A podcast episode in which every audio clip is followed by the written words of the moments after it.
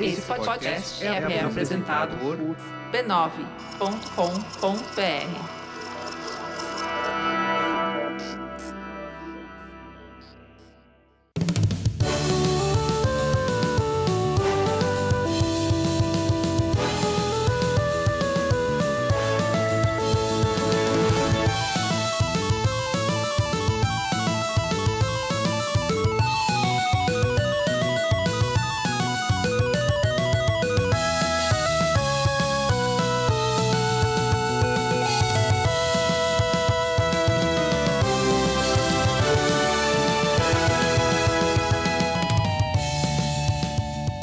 Ao vivo, Poco Pixel número 112, eu sou o Adriano Brandão, do meu lado tá o Danilo Silvestre, tudo bom? Tudo bom, beleza? Maravilha! Qual que é o tema de hoje, Danilo? O tema de hoje é a anatomia de um pixel das galáxias. Olha só, estamos iniciando com esse episódio a série Remaster. Estamos remasterizando, fazendo de novo temas lá do comecinho da história do Poco Pixel há três temporadas atrás. A gente tá na quarta temporada do Poco Pixel. Uau. E a gente definiu que tá na hora da gente revisitar alguns temas que a gente já, já conversou, já falou, só que muito no comecinho do podcast. E os, os episódios antigos têm limitações técnicas e tem umas limitações nossas próprias. Ah, sem dúvida. Enquanto podcasters. Os gráficos não são muito bons, a gente vai refazer em HD. Isso! Essa é uma versão HD do episódio número 4 do Poco Pix. Olha só, 4. Nossa, é muito comecinho. É bem no comecinho, mas a gente falou sobre um assunto que é importante, que é o que faz um jogo ser lendário? O que separa os jogos bons dos jogos absurdamente bons? Os Isso. jogos que são pixel das galáxias. É, por que, que um jogo é icônico? Por que, que ele está realmente acima de todos os outros do ponto de vista histórico? Exato, esse é o, o tema do episódio de hoje, que foi o tema do episódio número 4. Vamos ver Isso. se a gente consegue fazer esse episódio de novo melhor do que a gente fez lá no comecinho do podcast. Não, com certeza, a tecnologia avançou muito. o som já vai melhorar bastante, mas eu acho que o mais importante é que os podcasters tenham melhorado alguma coisa de Isso, acho que a gente tem- 2015 pra cá. a gente tem muita coisa a acrescentar ao que a gente falou naquele momento. Exatamente. Muito bom, mas antes da gente refazer o episódio número 4, a gente tem que falar sobre outro assunto. Exatamente, inclusive a gente tem que falar sobre gonorreia, porque eu duvido que a gente já estivesse falando sobre gonorreia no episódio 4. A gente falou sobre a gonorreia no episódio 4. Aí já? É, mas não foi nessa hora, assim, não foi assim do tipo eu falando que antes, aí a gente, você fala de gonorreia. Não, não. Foi diferente. Foi no meio do, do programa, não sei por que você falou assim. Imagina uma pessoa que, sei lá, começa a falar palavras tipo gonorreia. Eh, Deu pra perceber que você, desde, desde aquela época, você tinha uma certa, um certo gosto pela palavra gonorreia.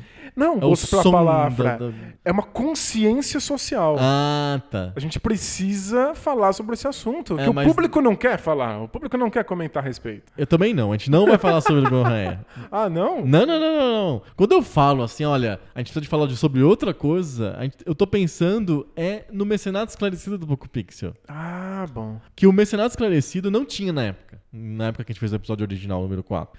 Mas a gente percebeu que era legal a gente criar essa- esse canal de comunicação mais direta com os nossos ouvintes. E aí, desde o ano passado que a gente tem o Mecenato Esclarecido. É verdade. Que- Um canal de comunicação que, inclusive, ajuda os podcasts a existirem. Exatamente. Vo- Como é que funciona? Você apoia o, Po- o Poco Pixel e também de lambuja você apoia o debate de bolso, que na época que a gente fez o episódio original era um- uma sessão do, do Poco Pixel. Inclusive no episódio original, o debate de bolso que você propôs é Conte, Adriana, sua história com os videogames. Era um debate de bolso relacionado Meio- ainda com o videogame. Isso É, na- na- Era muito naquele dentro do Poco episódio- Pixel. Naquele é. episódio ainda era, mas o, Poco- o debate de bolso separou tanto do Poco Pixel que a gente separou mesmo, virou um podcast independente, mas o mecenato, o mecenato é unificado. Isso, é o, uni- é o mecenato que une o Brasil. Exatamente, você paga só 10 reais por mês e leva dois podcasts de- assim de presente. E um grupo no Facebook, o melhor grupo de seres humanos melhor, do planeta. o melhor grupo de todos os tempos, que a gente não vislumbrava lá no episódio 4, mas que virou o melhor grupo de seres humanos de todos os tempos,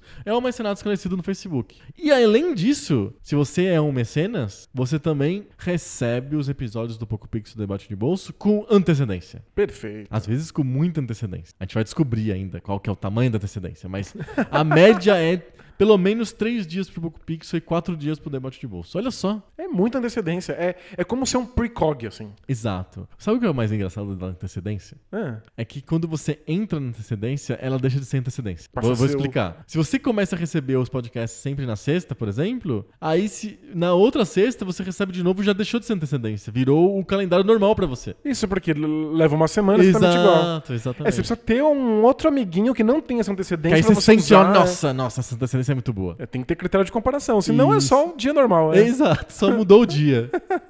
não, não. Você vai receber antes de todo mundo. A, a distância vai ser a mesma, mas vai ser antes das outras pessoas. É Isso. Tem que comparar, tem que se comparar com o outro pra se achar melhor. Exatamente. Além de falar sobre o Mercenário Esclarecido, que está em apoia.se barra PocoPixel, Boa. a gente tem que falar também sobre a família bem nova de podcasts. É verdade. Que é uma família de dezenas, quiçá centenas de podcasts de excelente qualidade que você entra lá em b9.com.br barra podcasts. Imperdível. Imperdível. Tem que entrar lá porque vai aumentar o teu cardápio de audição de podcasts e no mínimo vai dobrar. No mínimo no É, vai mínimo. triplicar. É. No mínimo vai dobrar. A gente tem que falar também sobre onde nós estamos. Nós estamos no podcast mesmo, no, no feed, famoso e popular e tradicional feed, mas também estamos em aplicativos de streaming. A gente fala sempre do Spotify, mas a gente também tá no Deezer. Eu nunca falo do Deezer. Aí fui pu- puxado da minha orelha no, no, no mecenas- no grupo de mecenas esclarecidos. Eu não falei do Deezer porque eu não sabia. Estamos no é. Deezer Estamos também. no Deezer também? Estamos no Deezer. Então, o Poco Pixel está no Spotify e está no Deezer. Então, se você quer mostrar o Poco Pixel para pessoas que não estão acostumadas com podcast, não sabem o que é feed, que caramba que é feed, você mostra nos aplicativos de streaming de música que as pessoas já estão mais acostumadas. Perfeito. Então, estamos no Deezer, estamos no Spotify. Mais fácil impossível. Mais fácil impossível e os podcasts estão lá, é muito, muito, muito legal. Boa. Vamos pro tema agora? Bora lá. Vamos revisitar esse tema aí das antigas? Vamos lá, vamos, vamos ver como é, como é que minha voz fica agora em HD. Uau!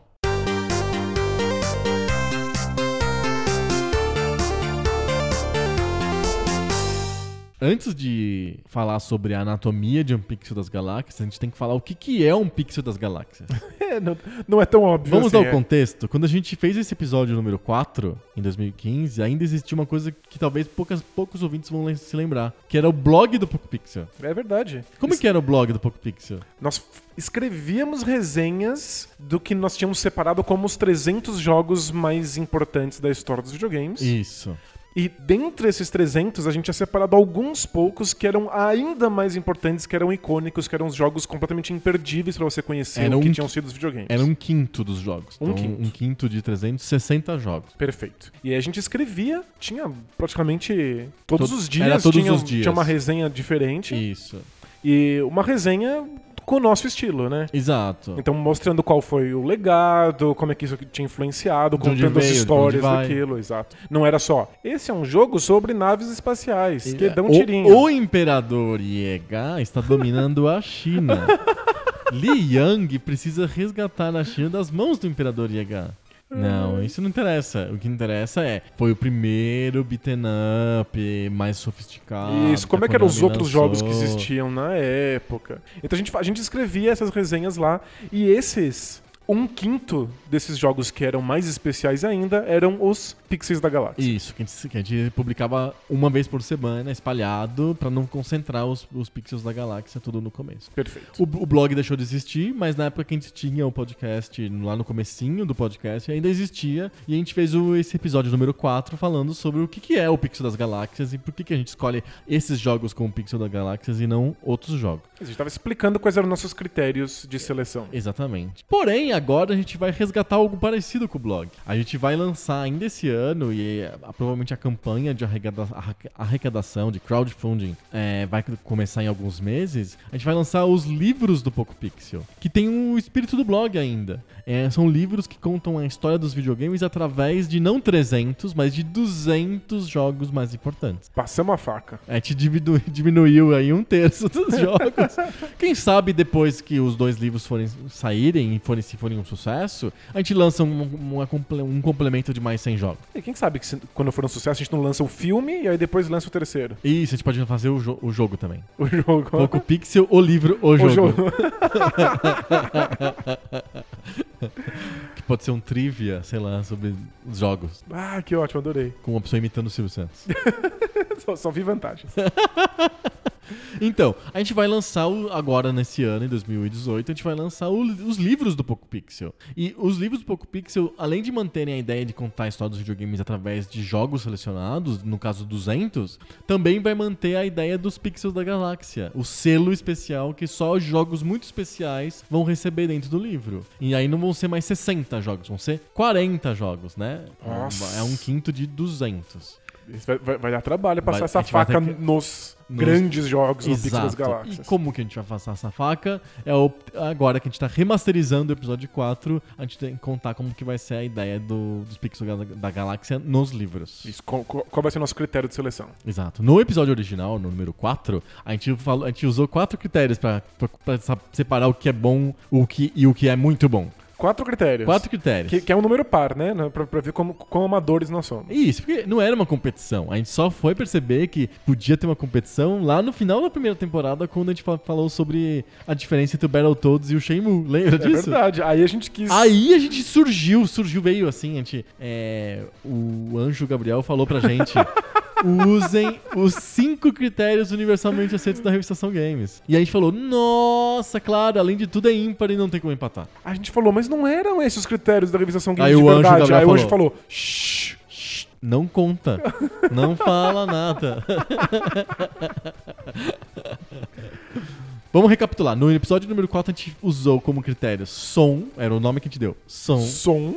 gráficos, jogabilidade e perfumaria.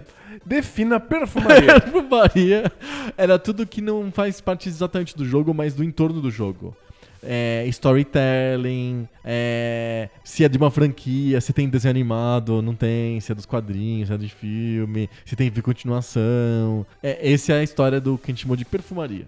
que são as coisas que não, não, não deveriam influenciar o jogo de verdade. Isso, eu me lembro que até você perguntou pra mim, mas por acaso música não seria perfumaria também? E aí a gente explicou que não, assim como gráficos, música e sons, eles modificam o jeito como a gente joga o jogo. É, o nosso gosto pelo jogo modifi- é modificado muito fortemente pelo som e pelos gráficos. É, hoje é, eu tenho ainda mais convicção, agora na versão remasterizada, Aham. eu tenho mais convicção de que música e gráficos, assim como outros elementos que talvez eu achasse perfumaria antes, modificam as regras do jogo. Hum, É diferente você controlar o Pac-Man com aquela boquinha que abre e fecha e você controlar um Pac-Man que não tem boca nenhuma. Ah, é? É, as- a- eu- eu entendo melhor as regras. Eu consigo criar uma narrativa que é eu Perfeito. preciso comer essas coisas É de- Então que vamos. guia a minha jogabilidade. Vamos pensar assim, então, se você é um palito, tipo XKCD, assim, sabe? Você é um boneco de palito e você tem que bater em outros bonecos de palito pra salvar um outro boneco de palito de um perigo, é, não é tão legal quanto você ser, ser uma das tartarugas ninja entrando num prédio em chamas pra salvar a April O'Neil do- das garras do Destruidor. Então, eu, eu não sei se, se não é tão legal, mas é que com certeza são coisas diferentes e essas, essa diferença muda o meu jeito de experimentar esse jogo. Uhum. Aliás, lembra que tinha um jogo de internet tipo Flash Game que era um, um beat'em up de pa- boneco de palito? Que ele pulava, tinha umas aventuras, era boneca, boneco de palito? Não me lembro. Eu vou, vou- eu vou tentar descobrir e coloco os, li- os links do post. Que é um jogo sem gráficos, é boneco de palito. O, um, um jogo indie muito famoso, que é o Thomas Was Alone, você controla um quadrado vermelho, um retângulo roxo. Como se fosse um jogo de Atari. Isso, mas eles têm nome, eles têm sensações. Você vai- é um jogo de plataforma e aí o narrador vai falando: ah, olha, o Thomas pulou ali, mas ele tá se sentindo muito solitário. Porque tá sempre solitário, Tá né? sempre solitário. E tem vários outros personagens com outras questões, etc. Mas você não tá controlando um boneco, você tá controlando um quadrado. Um mesmo. quadrado. É, isso muda a minha relação com o jogo. Gráfico não é simplesmente uma coisa que ou é legal ou é chata. Música não é uma coisa que simplesmente eu gosto ou não gosto. Mas no fundo- Muda a minha, minha, minha capacidade de compreender as regras e de lidar com essas regras. perfeito. Se você fala assim, olha, o jogo é de tênis, mas aí o personagem tem um bastão de beisebol, você vai entrar num mundo de estranheza até você se acostumar com a ideia de estar jogando tênis com um taco de beisebol. É, porque eu espero outras regras de física, eu Sim. espero inclusive outras regras do jogo É mesmo. Exato. Então, no final das contas, o... a gente considerou que gráficos e sons eram diferentes de perfumaria. Porém, será que perfumaria é perfumaria mesmo? É, acho que eu- hoje em dia eu acho que essas coisas são mais importantes São. para a jogabilidade do que elas parecem. Então vamos, ah, vamos resgatar. o- a historinha dos jogos de NFL da 2K Sports no Dreamcast. Eram jogos que todo mundo considerava que eram jogos muito melhores do que os jogos da EA, porque a, a mecânica, a jogabilidade, o, jo- o jeito de você jogar futebol americano era melhor do que o jeito da série Madden. Perfeito. Porém, teve um dia que a EA foi lá na NFL, lá, almoçou lá com o cara e conseguiu os direitos exclusivos da NFL. E aí a 2K não tinha mais os jogadores E os reais. E os times reais. Os pra estádios poder usar. reais, não, não podia usar. Aí eles lançaram um jogo que eram com veteranos aposentados. Isso, só podia ter os jogadores aposentados. Sei lá, o Joe Montana, sei lá. E aí você tem que montar o seu próprio time toda vez que você for jogar. Porque ou não- pedir pra ele sortear porque um não time lá tinha pra você. franquias, etc. Deu certo? Não, foi um fracasso retumbante. Mas o jogo era melhor. O jogo era melhor do que o concorrente. Porém, ele era pior numa coisa fundamental, que é simular o mundo real de, de Perfeito. futebol americano. Exato. Então, você muda isso que parece perfumaria, mas muda a sua expectativa com o jogo, muda a sua relação com o jogo. O que, quando você joga futebol americano nos videogames, você quer a física real do jogo, Sim. mas você também quer aqueles jogadores para que você os interprete. Isso. Então, um jogo faz uma coisa melhor, o outro faz outra coisa melhor. Uma coisa é o, o FIFA 2018 com o Cristiano Ronaldo e outra coisa seria o FIFA 2018 com o, sei lá, o Jean Cutiano. Isso, o Tito Mancuso. Tito Mancuso e o PES com o Alejo, né? Porque são personagens diferentes, né? Um é da Konami e o outro é da, Da EA. Então, é, você não tem, você não sente a mesma coisa. As pessoas reclamavam que a seleção brasileira de um dos jogos era a bandeira do Brasil e seu distintivo da CBF. Já incomoda. Já né? incomoda. É, é igual, tá escrito bonitinho lá, Neymar Júnior, sei lá, mas no meio dessa CBF é, e Nike é um rabisco e a bandeira do Brasil. Ah, não. Não dá pra jogar assim. É horrível de jogar, não consigo. Como influencia um É impressionante, mero né? distintivo na camisa do cara. É porque a, a gente tá falando de um tipo de jogo muito específico, né? Que, Que é são esses esportes. jogos de, de simulação, né? Que o esporte quer simular um, uma coisa que já existe no mundo real. Uhum. Então a gente fica o tempo inteiro vendo o conjunto de regras do esporte real, aquilo que você já conhece, então a cara do Cristiano Ronaldo, o uniforme da seleção brasileira, a física do nosso mundo e o conjunto de regras do jogo de videogame. Uhum. E a gente tá o tempo inteiro comparando. Sim. A gente diz que o jogo é bom ou não se ele está de acordo com as regras do mundo real que a gente já conhece. Perfeito. Então qualquer coisinha, tipo um distintivo errado, quebra essa comparação. Você começa a perceber que não é como deveria. Uhum. E se não é como deveria, você está frustrado, a coisa não cumpre o papel que ela deveria ter. Então, em outras palavras, já no nosso, na nossa versão remasterizada, um jogo que quebra essa, pers- essa, essa, essa, essa expectativa do jogador, ele não pode ser um pixel das galáxias. Não, ela A gente não pode colocar esse jogo de NFL da, de veteranos da 2K n- como um pixel das galáxias, porque ele, ele quebra uma coisa básica. Que é, eu quero jogar com os jogadores que estão atuando hoje nos times de verdade. Acho que os jogos têm propostas. Eles se propõem a fazer alguma coisa. Quando você faz um jogo de esporte real, você se propõe a ser igual àquilo que existe no mundo. Então, essa proposta a gente tem que levar em consideração quando a gente vai analisar se um jogo é um pixel das galáxias. O que, que ele se propõe e quão bem ele cumpre essa proposta. Se você não tem os jogadores reais, você não tem os uniformes reais, você está quebrando isso. Exato. Então, não- não- a gente não, não tem muito espaço pra jogos que quebram a perfumaria também nos pixels das galáxias. Então, a gente não pode dizer que perfumaria é perfumaria. É, eles, eles têm uma função, eles cumprem uma função. Sim. Se você coloca as tartarugas ninjas no seu jogo, é porque você está se propondo a ser igual ou seguir as mesmas regras do- dos outros lugares em que a gente vê as tartarugas ninjas. Nos desenhos, os filmes, os os quadrinhos. desenhos, os quadrinhos, etc.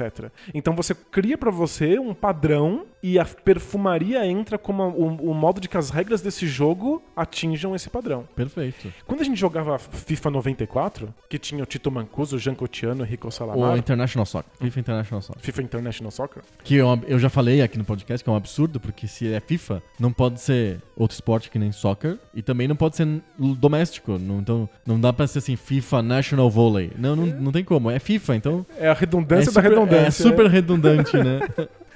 Mas quando a gente jogava aquilo, a gente não tava exatamente comparando com o futebol real. Parece que a, a- a intenção do jogo era outra. A gente comparava com os outros jogos que existiam na época e tentavam fazer essa- Isso. essas e coisas. aí surge o quinto critério universalmente aceito da revistação games. A gente tá falando dos quatro critérios originais lá do episódio número 4, mas a gente acabou seguindo mais ou menos a mesma lógica quando o Anjo Gabriel trouxe pra gente os critérios universalmente aceitos da revistação games.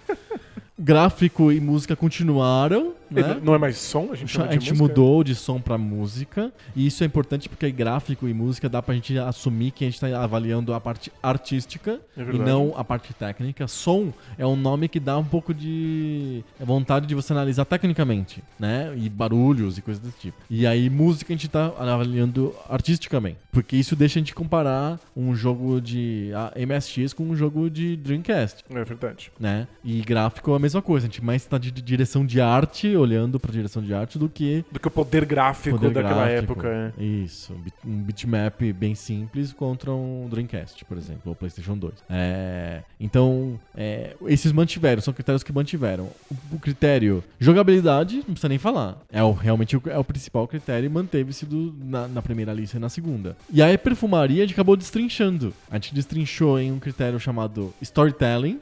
Que meio que simboliza esse entorno do jogo E isso o é. quanto que ele é capaz de cativar a gente, né? No fundo, storytelling é sobre isso. Você fala assim, que storytelling do FIFA. Não, não tem uma história, uma narrativa. Mas ele tem jogadores, sei E é isso, lá. esse, esse storytelling basicamente é como é que esse jogo conversa com coisas que estão Pra fora do jogo. Uhum. dele. Então é sobre narrativa, é sobre construção de mundo, é sobre se Isso. parece ou não parece com o esporte real, Isso, se ele cumpre ou exatamente. não cumpre a proposta que ele se, ele tinha. ca- se isso é cativante ou não. Exatamente. Então isso virou, a gente chamou isso de storytelling. E aí surge o legado que meio que amarra, ou é um critério o legado que amarra tudo isso num contexto histórico do jogo. E, e- e isso que torna os critérios universalmente aceitos da revista Ação Games tão fascinantes. Porque o- esse critério legado, ele é um resumo de todos os outros critérios, mas do ponto de vista histórico. Isso, como é que todos os outros critérios se encaixam nos jogos que existiam naquele momento, nos que vieram antes, e como é que e, as coisas que ele bolou, que ele criou, que ele inovou, continuaram depois. E aí isso, o, o legado salva outros critérios. Então, por exemplo, ah não, FIFA International Soccer tem o Jean Coutinho no Tito Mancuso, então ele falha em storytelling.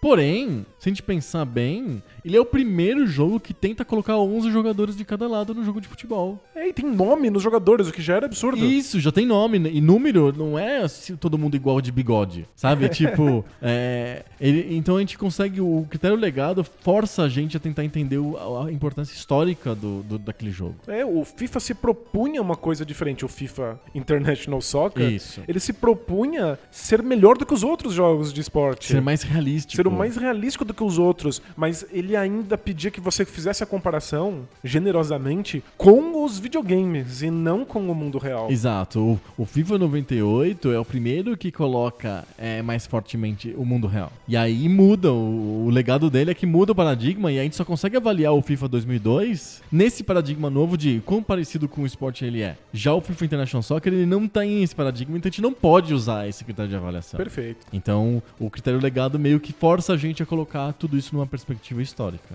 Então, é, eu acho que é, essa é a, a reforma que eu proponho pra gente fazer nos critérios de avaliação. Usar os critérios da revista São Games, é, porque eles são- parecem mais completos e mais interessantes do que os critérios que a gente propôs lá no episódio 4. Ah, sem dúvida. É, eu acho que é, é muito O importante. a gente jogo não é pensar- bom por, si- em si, é isso que eu que- quero dizer. Ele é bom numa linha histórica. É, Perfeito. Ele é, uma- é um bom relativo. Ele é, ele é pixel das galáxias, ele é fodaço, ele é melhor do que os outros num critério histórico acima de tudo. Não em si, porque senão não cabe nenhum jogo antigo. Não, eu não consigo avaliar o Adventure do Atari, porque ele tem gráficos muito feios e ele não tem som nenhum. E o storytelling dele não existe, então ele tira zero em um monte de critérios. Você entende? E bombou já. Ele já bombou. Então ele nunca pode ser Pixel das Galáxias? Não, peraí, calma. Porque tem o critério legado, que é- que é um critério muito importante. Isso, a gente pode olhar pro Adventure, que é um jogo super simples, com gráficos super primitivos, e pensar o que é que ele tá se propondo e quão bem ele faz isso. Então ele tá tentando criar um jogo de um mundo maior, que vá para além de uma, de uma única tela. Ele tá tentando criar um- uma sequência de eventos que me, me, me permitam ver uma história, e não simplesmente um jogo abstrato. E isso vai ser carregado pra frente de alguma maneira. Então eu consigo analisar quão bem a proposta do jogo foi, foi alcançada através de coisas como legado. Através do, do, do storytelling, que eu inclusive acho que o Adventure se, se sai bem no storytelling. É? Eu acho que sim, Ele conta de alguma maneira a história dele sem, sem nenhum tipo de contexto. exato. É, s- o, o jogo me coloca dragão, me coloca espada, porque eu sei o que esperar disso. Então ele, ele, ele cumpre com as regras que ele me propõe. Eu acho que é muito legal, por exemplo, um jogo de corrida. Se ele me coloca uma motinho, ou se ele me coloca um carro futurista, ou se ele me coloca um cara a pé, eu espero alguma coisa disso. Então, se você me coloca um carro futurista, é bom você me, me trazer elementos de um, que, que eu espero ao ter de um carro futurista. Eu quero ter o- a- alta velocidade e, e uma sensação de, de, de altíssima velocidade, pelo menos, né? E eu acho que um storytelling, inclusive, entra pra criar esse mundo. Pra criar essa sensação, eu vejo assim, olha, isso- e- esse jogo que eu tenho aqui condiz com a sensação que eu acho que deveria existir numa corrida futurista. Isso é, de certa maneira, uma narração, é uma construção de mundo e isso v- precisa ser comparado com o que os outros jogos faziam da época. Perfeito, perfeito. Vamos, vamos pro cerne da questão. A gente já meio que. Adiantamos né? Ah, muito? não, não, de jeito nenhum. A gente foi. A gente estabeleceu o, o terreno pra gente vai, que a gente vai pisar agora. Legal. Os critérios da revista São Games são critérios que ajudam a gente a entender o que, que é um bom jogo ou não. A pergunta que fica é: o Pixel das Galáxias não é um bom jogo. Ele é um jogo melhor que os bons jogos. Ele é o, o- Porque a, a, gente nata não, da nata. A gente não pegou, a gente não fez uma lista, o li- os livros não vão ser sobre todos os jogos que foram lançados na história, certo? Certo. E aí desses jogos alguns são Pixel das Galáxias. Não, não, não. A gente já separou 200 jogos. A gente já pegou os que a gente acha mais importantes. O que, que a gente, o, qual o critério pra gente separar o que já tá separado, entendeu? Perfeito. O que, que faz o jogo ser lendário além de ser muito bom pra estar numa lista de 200? Com uma lista de 200, se você comparar com todos os jogos que foram produzidos na história, só pro Nintendinho tem mais de 1500. Uau. Então, tipo, a gente tá falando de, de 20 anos de videogame, de, sei lá, de 80 a 2000. Então, s- tem muito mais do que 1500 jogos. A gente separou só 200 deles. Então, a gente já usou uma, uma peneira bem, bem, bem estreita, bem, bem apertada. É um funil bem apertado. E desse funil apertado, a gente vai separar um quinto. Uau! Como é que a gente separa aí o super foda do mais ou menos foda? É porque. Que jogo ruim não vai ter na lista. Não pode, né? Não pode. A gente pode fazer uma lista com mil jogos pra jogar antes de morrer. Mas a gente vai, vai ser obrigado a colocar um monte de jogos que ou não são tão bons assim, ou não foram muito significativos ou marcantes pra indústria. Perfeito. É, ou que eu não poderia convencer uma pessoa que não gosta de videogame ou não tem interesse por videogame a olhar pra entender aquele meio que ela tá deixando de lado. Então a gente teve que passar uma super peneira. E dentro, dentro dessa peneira, a gente vai separar alguns que são os jogos que representam o que são os videogames. É um, são os- aqueles jogos que supremos, que você olha e você entende tudo aquilo que os videogames podem ser, aquilo que eles podem fazer, aquilo que eles descobriram que era possível antigamente e aí apontando para aquilo que eles podem alcançar no futuro. Uhum. Acho que esses são os pixels da galáxia. Eles não são necessariamente jogos perfeitos, mas eles são os jogos que nos mostram o que os videogames são. Tá. E que- como que a gente chega nisso? o que, que você. Por que, que a gente escolheu? Vai, eu tô tentando lembrar da lista, assim, mas. É. Por que, que a gente colocou o Pixel das Galáxias, sei lá, o Mario. Mario 3 e não, sei lá, o Mario 2? O que, que tem de diferente um jogo do outro? Os dois são bons jogos. Os dois são bons jogos. Inclusive, eu gosto muito de Mario 2. Eu também Acho- gosto bastante do Mario acho 2. sensacional.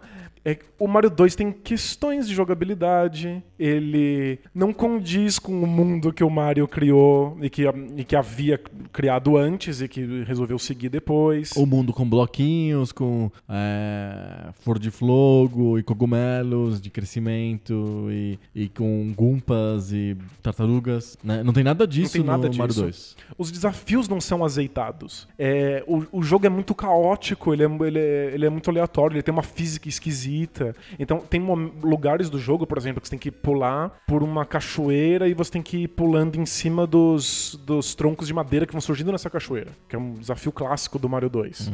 Esses, esses pedaços de madeira no qual você pula, eles aparecem de maneira meio al- randômica. Não existe um jeito otimizado de passar por isso. Pode ser que às vezes seja impossível. Você pode subir num, num desses blocos, esse bloco simplesmente continuar caindo e não surgir outro pra você subir. Sim. O jogo não é impecável do ponto de vista da jogabilidade. Mas ele é muito bom, mesmo, mesmo não sendo impecável. Ele é muito bom, sem sombra de dúvida. Ele tem um legado menor do que os outros Marios. Ok, embora ele tenha o legado de ter trazido a iconografia do Mario, né? Os personagens surgem no Mario 2. É, mas ele tem, um, im- ele tem um impacto muito menor na jogabilidade, um legado menor em jogabilidade, porque a jogabilidade dele tem uma série de questões. O jogo é interessante, ele cria um mundo interessante, mas ele não é tão gostoso e tão preciso de se jogar como qualquer outro jogo da, da, da família. Se eu preciso convencer uma pessoa que não conhece videogames a jogar um jogo Mario, vai ser Mario 3 e alguns outros também.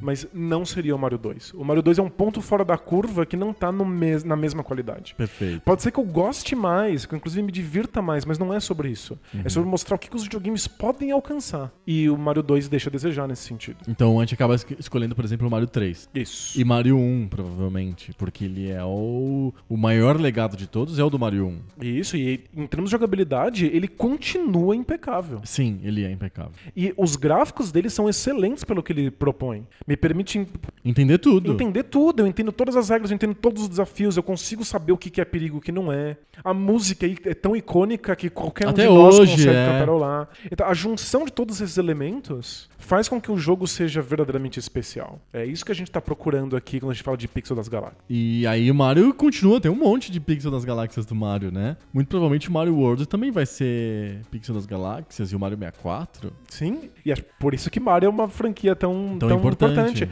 Não é porque tem um, vários jogos bons, é porque tem vários jogos que são especiais. Já eh, tem outros, outras séries que a gente acabou não colocando tanto na lista. Mega Man, por exemplo. Só o Mega Man clássico de Nintendinho são seis jogos. A gente, eu acho que a gente não colocou. A gente só colocou um como um pixel das galáxias, que é o Mega Man 3. Eu gosto dos seis. E eu acho que os seis tem. co- Cada jogo dessa, dessa série de seis apresenta alguma coisa que o anterior não tinha. Mas nenhuma dessas coisas é tão significativa a ponto de ser memorável. Aham. É, Eu posso mostrar um único Mega Man, E ele simboliza todos os ele seis. simboliza todos Eu acho que o único que perfeitamente. não, não é tão perfeito é o 1. Porque ele ainda é uma primeira tentativa, eu acho. Eu acho que o 2 é bem mais maduro do que o 1. Tem É. o número de inimigos que a gente é acostumado a ter, porque o, o, o Mega Man 1 é mais curto, é um jogo mais curto. Ele tem seis inimigos. E porém, muito mais difícil. Muito difícil, muito difícil. O 2 já tem o- os ma- mais inimigos, etc. É, a gente escolheu o 3 como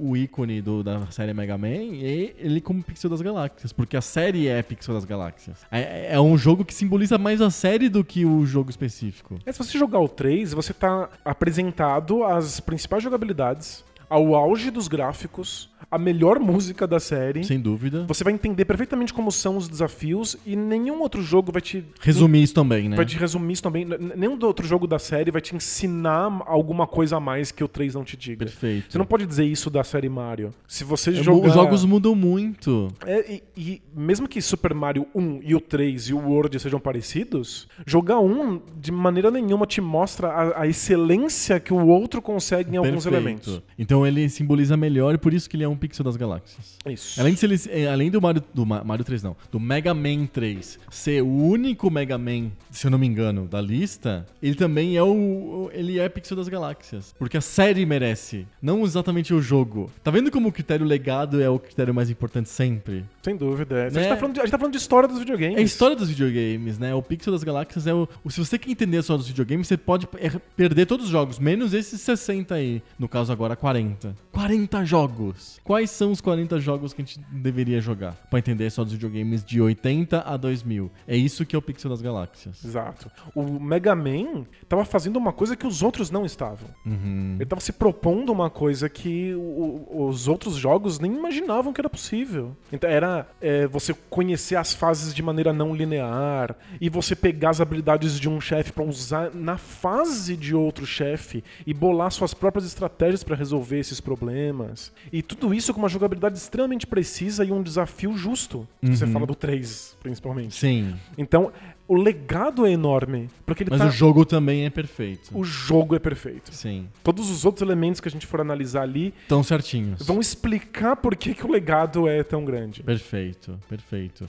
Tem, tem casos que a gente eh, descobre olhando na retrospectivamente a história dos videogames e jogos que foram muito importantes pra gente e que jogos que foram importantes pra indústria e a gente vai revisitar e o jogo não funciona mais. A rejogabilidade é, é, que já era assim, não, não existe mais. Por quê? Sei lá, porque ele tá muito lento, porque simplesmente o sistema de colisão não funciona mais. Ou porque, é, tipo, a premissa não agrada mais a gente em 2018. Sei lá. Tem várias, vários jeitos dos jogos quebrarem, dos jogos não se resistirem à passagem do tempo. Você acha que rejogabilidade é uma coisa que tem que ser levada em consideração no Pixel das Galáxias ou não? Que se dane que o Prince of Persia ou o Karateka sejam injogáveis hoje. Eles foram são tão importantes que é óbvio que eles são pixel das galáxias. Eu não sei se são. Eu também não, não sei. É, eu acho que a rejogabilidade é uma coisa que a gente tem que colocar numa caixa à parte quando a gente tá olhando pra história do, do- É? dos videogames.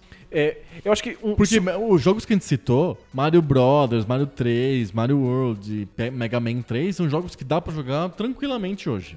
é que Mas Karateka, que é um jogo extremamente importante porque ele foi um dos primeiros exemplares de luta, os primeiros exemplares com storytelling, com uma, uma- realmente uma decisão consciente de contar uma história, uma narrativa cinematográfica, ele né, é injogável, você não consegue jogar hoje. é completamente jogável? Completamente eu não diria, mas ele em boa parte é injogável.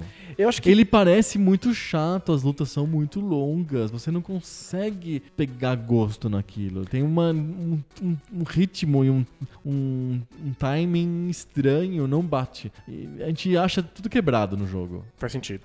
Eu acho que ser completamente jogável, assim, você, você- se você pegasse hoje, você não conseguiria encontrar nenhum valor naquilo, acho que isso inviabiliza um pixel das galáxias. É. Porque assim, se a gente pega outras, outros meios de arte, música ou artes plásticas ou teatro, sei lá, reapreciação é o fundamental, é o aspecto fundamental pra você descobrir se aquela obra é válida ou não. Ninguém tá interessado em ver de novo uma peça de teatro que foi- deu muito certo no começo do século XIX e que hoje soa pra gente tô completamente datada, por exemplo Sim. ou uma peça musical, ou uma, uma, uma obra de artes plásticas que na época era interessante, que hoje nos parece que eu tô só decorativa, sem nenhum, nenhum interesse. Eu, claro que eu tô falando de artes que tem séculos de história, né? Os videogames têm um. É, Não, não, muito, não é. tem. Tem 30 anos. No, no, no- no máximo 40, se a gente for bem, bem generoso. Então, é, a gente pode pensar que os videogames sejam mais condescendentes com a própria história, porque a história é, pe- é pequena, porque a- as outras artes são cruéis. Ninguém lê literatura que saía nos jornais na época do Cervantes, só leu o Don Quixote. Perfeito.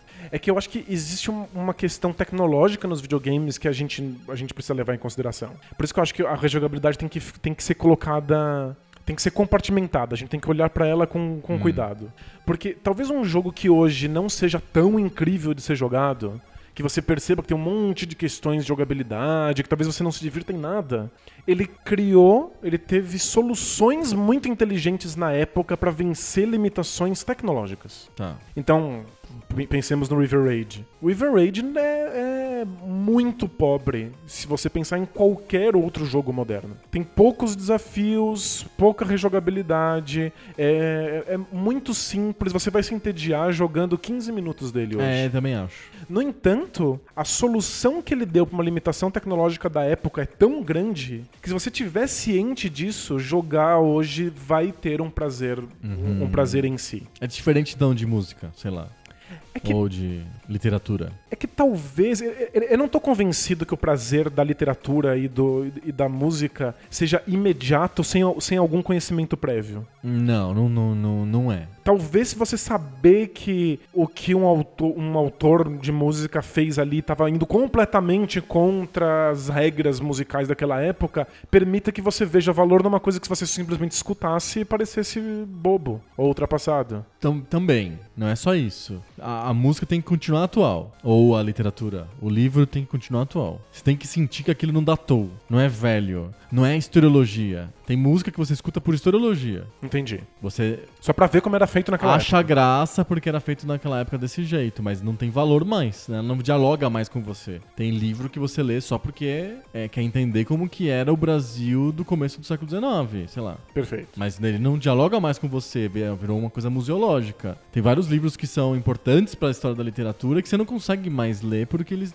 eles se- são simplesmente intoleráveis. E tem Nossa. outros livros que são perfeitamente ap- a- a- apreciáveis hoje. São vivos. É isso, a Tem- gente vai ver isso muito com videogame. A gente vai jogar coisas que são muito importantes, muito icônicas e que não são mais jogáveis. Mas tão- tão eu acho que quebradas, o né? videogame é mais. Ele tolera melhor isso do que as outras obras de arte, do que cinema, sei lá. É difícil ver um filme mudo hoje e ter. o- Mas tem al- um ou dois que você assiste com todo prazer. O Tempos Modernos é um filme perfeito. Você assiste hoje com prazer renovado É, e e dando muita risada e gostando demais. É imortal mesmo. é. E o- um outro filme da a, a maioria dos outros filmes da mesma época que o Chaplin fez, os tempos modernos, você não consegue assistir. Você tem razão. Tem, tem uma coisa diferente. São filmes que morreram e tem outros filmes que continuam vivos. Videogame, a gente acha que a gente é mais condescendente. É, o, vi- o f- o jogo morreu, mas por, por conta de vários outros critérios, a gente considera ele ainda digno de estar no panteão. É, mas acho- acho que a gente não deveria ser, ser, ser tão condescendente. É. Mas é, é que eu acho que, sabendo qual foi a grande solução que aquele jogo apresentou na época, isso ainda te traz um prazer de Uhum. jogar. Tá. Então rejogabilidade não está em questão no Pixel das Galáxias. Adventure é injogável, você concorda comigo? Dá pra jogar Adventure? Não, não, Não dá, não dá. não dá. Acho que Nem Karateka, nem... Você, você tem que jogar River Raid, Adventure e Karateka sabendo quais são as coisas que eles apresentaram que eram impossíveis, impraticáveis na- naquele momento. Sim. Então tal- talvez isso te traga um prazer na, na- na jogabilidade. É que n- não pode ser simplesmente museológico. Entrar em contato com essa solução tem que te trazer um prazer atual. Então, a gente- a gente tem que deixar um pouco de lado, tipo, né, esse jogo nunca vai ser tão complexo, interessante e desafiador quanto coisas mais modernas. Mas há um prazer a, a ser obtido se você souber o que está acontecendo. perfeito. Se não trouxer prazer nenhum, aí a gente não pode conversar. Não, não- não é um jogo perfeito, não é um jogo. Não é um pixel das galáxias. Se a não- gente pegar o jogo da Purina, de cação de cachorro do Atari, É, e- e super importante. é, não é? De icônico e tal, mas... não dá, não, não tem. dá. n- Não tem nada ali que vai te caus- causar um prazer ao jogar. E eu acho que tem- é aí que tem uma, uma clivagem interessante entre o jogo que vai pra lista e o jogo que vira Pixel das Galáxias. Porque o jogo que vai pra lista, a gente pode colocar o, o- o- por exemplo, o Capitão Trueno na lista. O jogo de MSX, um jogo espanhol, 16 Spectrum, na verdade, que a gente jogou no MSX. É, Sobre personagens de quadrinhos. é um jogo sobre personagens de quadrinhos espanhóis que mu- pouquíssima gente conhece fora da Espanha. que simbolizam a, a cena europeia da época. Isso, ele, ele, ele, ele conta tantas histórias legais daquele jogo que é irresistível de colocar ele na lista. Você deveria conhecer, mas não necessariamente você deveria jogar. E isso não faz ele entrar no Pixel das Galáxias. Ele nunca pode entrar no Pixel das Galáxias, porque o, o jogo é insuportável. Mas a história por trás do jogo é tão legal. Outro jogo que tá na lista que nunca entraria nos pi- no, Pixel das Galáxias: The Ultimate Stuntman, do Nintendinho. É um jogo que tá na lista porque ele, ele resume muito bem as- as- a pirataria e os jogos não licenciados e as técnicas de proteção da Nintendo. Ele é o melhor jogo pra você explicar por que, que a Nintendo eh, criou um modelo travado que evitaria o crash de novo dos videogames como aconteceu na época da Atari. Perfeito. E é um jogo, é um jogo que você deveria conhecer, deveria saber o que foi. Isso, a história porque da ele Camerica. conta uma história muito A gente boa. podia escolher. A gente podia ser ou o Ultimate Stuntman ou, por exemplo, o Micro Machines. Mas o Micro Machines, ele teve uma vida fora do Nintendo Pirata. Ele teve versão pro, de- pro Mega Drive, pro Genesis, teve versão pro PC. O Ultimate Stuntman é um jogo pirata de Nintendinho que foi lançado no mercado americano. Era um jogo pirata oficial. Só que ele não era licenciado pela Nintendo porque mil coisas que são muito legais de você contar. Faz parte da história dos videogames. Sim, O jogo é foda? Não. é ok. O jogo é só ok. Eu acho então ele, ele entra na lista, mas ele não pode ser Pixel das Galáxias nunca. Eu acho que a gente tá criando aqui, de- de- descobrindo uma linha. Hum.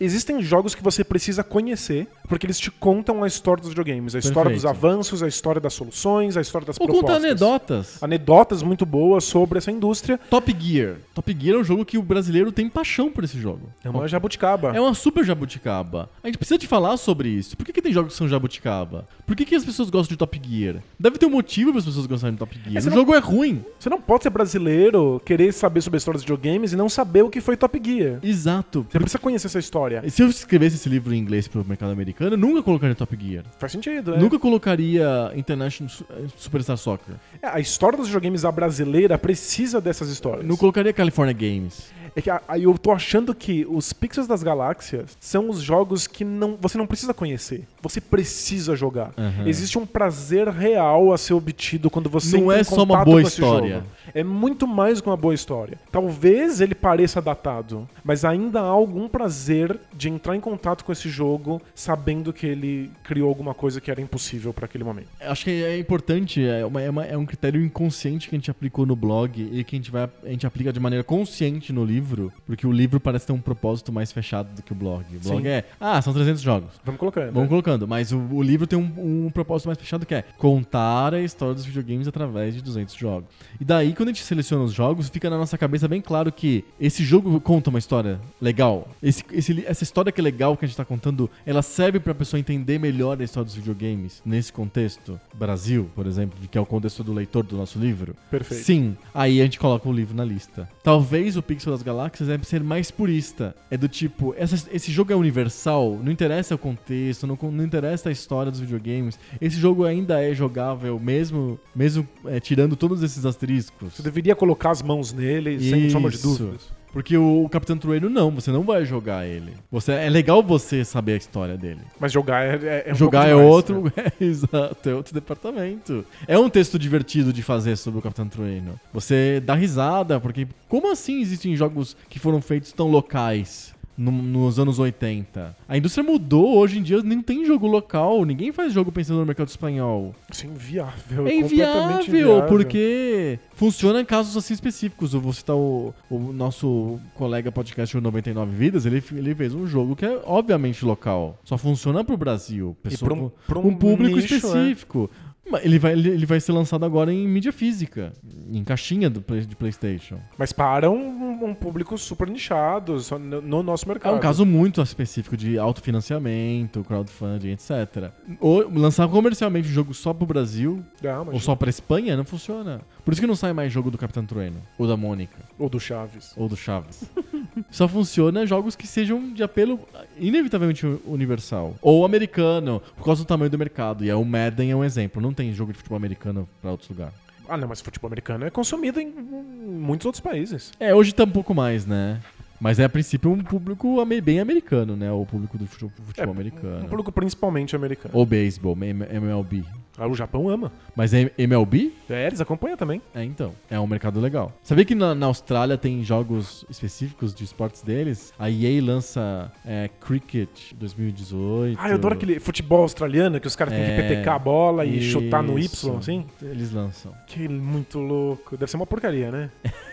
mas eles acham que tem o mercado. Mas tirando esses exemplos, não tem muito jogo feito pra mercados locais. Por isso que o Capitão Trueno é uma história legal de ser contada. Sim, por isso que a gente tem que recuperar isso e saber Sim. que isso foi importante, que existiu em algum momento da história. Exato. Mas acho que a gente tem que ver que os critérios dos universalmente aceitos da revista São Games vão nos mostrar os jogos que você precisa jogar, que Perfeito. você precisa experimentar pra perceber que eles são realmente especiais. E eu não quero dizer que esses jogos são perfeitos, que você Tem, vai existe jogo perfeito? era um, um jogo que você n- nunca va- encontre um- uma questão, ou um jogo que seja, todos os seus aspectos sejam, sejam universais e façam sentido pra sempre. Eu acho que é difícil, especialmente quando a gente tá falando de uma mídia tecnológica. Uhum. Não tem gráfico que vai fazer sentido para sempre. A, a gente olha os pixels agora, os o- gráficos em bitmap, que são super bonitinhos, mas o- a gente agora tá acostumado com gráficos em bitmap em HD. Aham. E aí você olha e já, já- já olha com estranheza. É, E- mesmo, mesmo jogos bitmap, que o pessoal chama de 8-bit, na verdade eles têm uma capacidade gráfica muito maior do que tinha na época do 8-bit mesmo. É verdade. E, Ele só parece retrô, mas E ele faz não, muita não valeria. diferença. Ele não funcionaria numa, na época, né?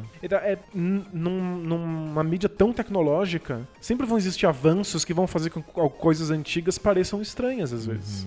Então n- não é sobre isso. É sobre o jogo ir pra além disso. É o jogo não ser limitado pelas suas pelas concessões que ele faz ao seu tempo, ao console em que ele foi criado, às limitações tecnológicas. Perfeito. Ele é maior do que essas- esses, esses pequenos problemas. Vamos repassar então os critérios? Vamos. Gráficos. O que faz um gráfico ser pixel das galáxias? Ele tem que ser.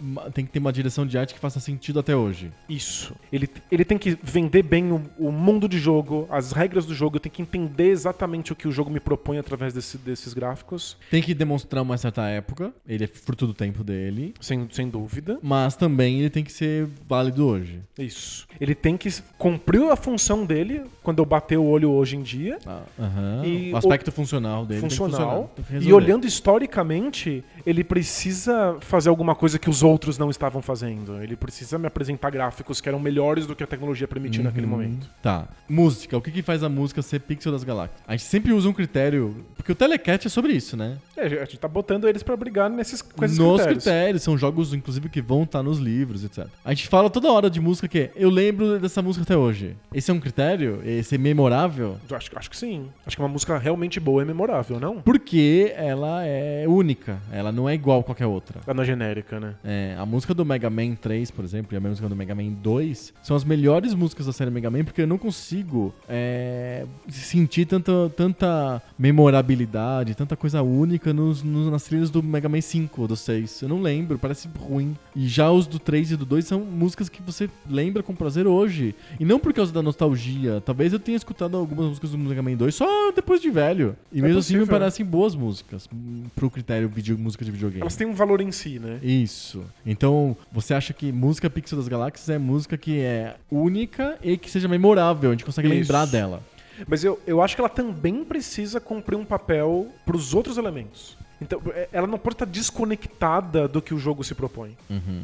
Ter, ter uma música dramática num jogo que não se propõe a absolutamente nenhum drama causa essa, esse descompasso. Descompasso, a dissonância, essa né? dissonância. Tá. Eu acho que o jogo precisa que todos esses elementos estejam trabalhando um- uns em função dos Uhum. outros. Aham. Então, o gráfico não pode estar desconectado da proposta do tema do jogo, da mesma maneira que a, a- a música não pode estar desconectada dos outros elementos. Então, acho que a gente tem que levar isso em consideração quando a gente julga a música também. Perfeito. Storytelling. O que que é um storytelling Pixel das Galáxias? É um mundo coeso, um, um conjunto de regras que façam sentido, se, eles, se, eles- se essas regras estão apontando para regras que existem no mundo, que elas, f- que elas sejam coerentes. É, é um mundo interessante que eu quero experimentar, que eu quero viver, que eu quero existir. Objetivos que são inteligentes. é, coisas que me motivam a continuar jogando e a cumprir aquelas- aqueles obstáculos. Perfeito. É, inclusive, os tipos de, de, de obstáculo. Como, como é que você me vende eles como obstáculo? Como eu percebo que eles são obstáculos? Esse É um storytelling, perfeito. perfeito. Legal. Jogabilidade. O que que é uma jogabilidade Pixel das Galáxias?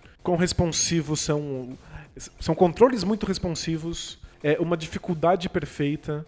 é, na medida que te coloca em fluxo, que você sempre esteja sendo desafiado, mas que nunca seja fácil o bastante, é, seja fácil demais.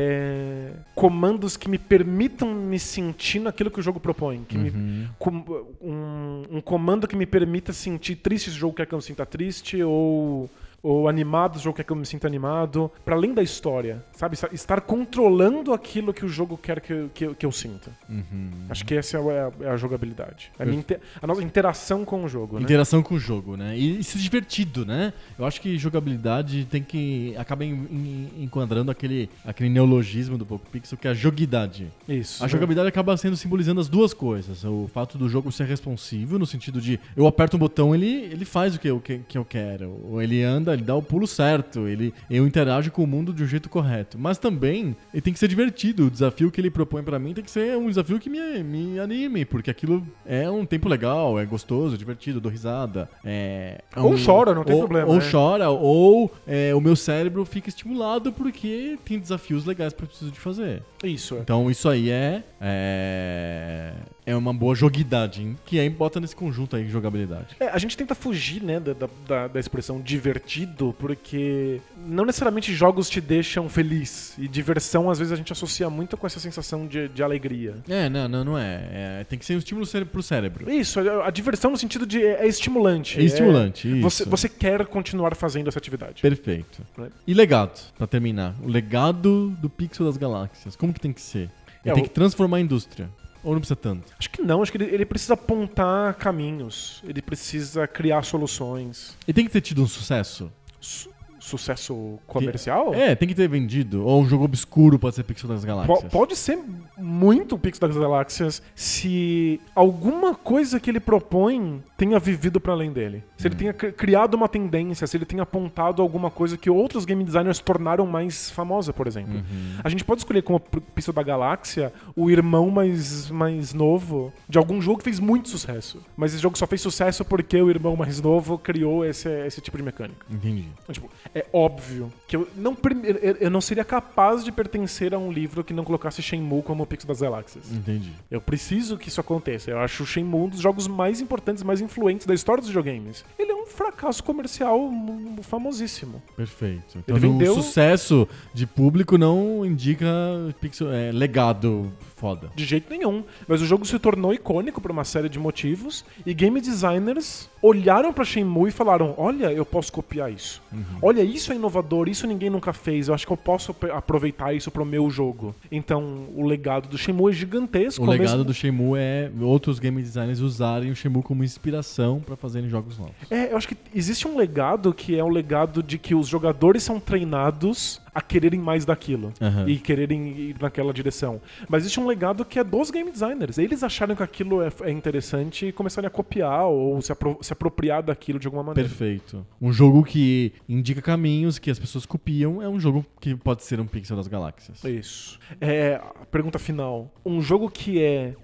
Ele não tem um legado, mas ele é o final de um legado, ele é o ápice de alguma coisa ele que pode foi ser, feita, também. pode ser também. Eu acho que pode ser também. Pode ser também. É uma obra-prima, mas ele não é um- uma coisa revolucionária. Eu acho que pode ser também. Ele faz parte de uma revolução porque ele é o, ele é o mais alto grau daquela revolução, mas não foi ele que propôs isso, né? Sim. Ele só tornou o ideal. Eu acho que pode, pode ser, sim. Legal. Eu acho que, por exemplo, Mario World, ele não propõe revolução nenhuma. Ele é só perfeito naquilo que ele se propõe. Já o Mario Brothers, ele é revolucionário. Os dois têm legados diferentes. E eu acho que o- os dois merecem ser pixel das galáxias. Acho que o Super Mario World é icônico justamente porque ele, é o que- ele é o que faz isso melhor. isso. E isso é um legado, porque as pessoas- os outros game designers olham pra isso e falam assim, olha, eles fizeram isso de maneira perfeita, eu preciso fazer também. Já o Mario Brothers e o Mario 64, eles, eles revolucionam tudo. Isso, eles criam outras regras. é. Criam tudo de novo. E aí você fala, uau, isso é importante porque é revolucionário. Perfeito. Então eu acho que o Pixel das Galáxias pode ser as duas coisas. Pode ser o, o mais perfeito ou o que revoluciona tudo. Legal. Fechamos então? O Pixel das Galáxias tá bem entendido, será? Acho que sim. Olha só, será que a gente foi melhor do que a gente foi lá em 2015? a nossa versão ainda mono. Acho que fomos pelo menos mais animados. É, é verdade, porque naquela época a gente gravava meio sedado, né?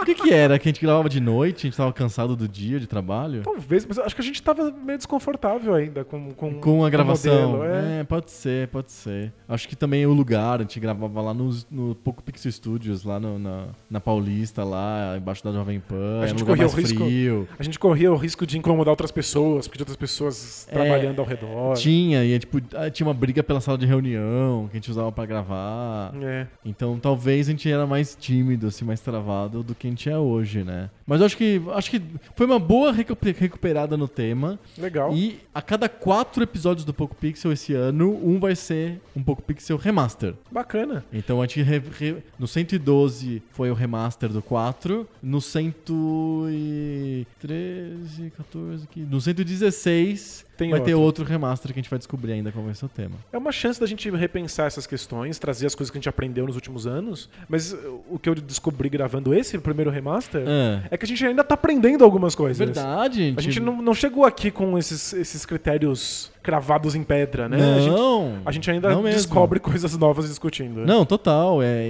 é- é- acho que é importante, é importante também porque, quem sabe, de alguma maneira, a gente recupera um pouco o, o, o jeito como a gente fez os primeiros podcasts, que tava meio tortinho, assim, ainda, meio esquisito. Acho que a série Remaster é a- é a chance que a gente tem de deixar um legado mais, mais redondinho, né? Isso. a gente- Cê- tem jogos fantásticos, tem um legado maravilhoso, mas as pessoas não jogam porque os gráficos são merda. A gente- Melhor o remaster. melhor- faz um remaster, melhora o gráfico. E tem outra também, né? Os temas vão acabando, né? É, é- Fica cada vez difícil, mais difícil de encontrar um tema um pouco pixel. o, o que não quer dizer que os temas que já passaram tenham sido esgotados. Isso, a gente, Acho- pode, a gente pode revisitar. Isso, tem a coisas. série remaster tem a ver com isso. Tem coisas a serem encontradas nas coisas que a gente já falou, hein? Perfeito, nosso primeiro remaster. Boa. Excelente, em HD. Olha só como é em alta definição Tá, é melhor. senti- tá sentindo mais bem definida? Muito mais. Vamos pro Telecat. Telecat. Telecat.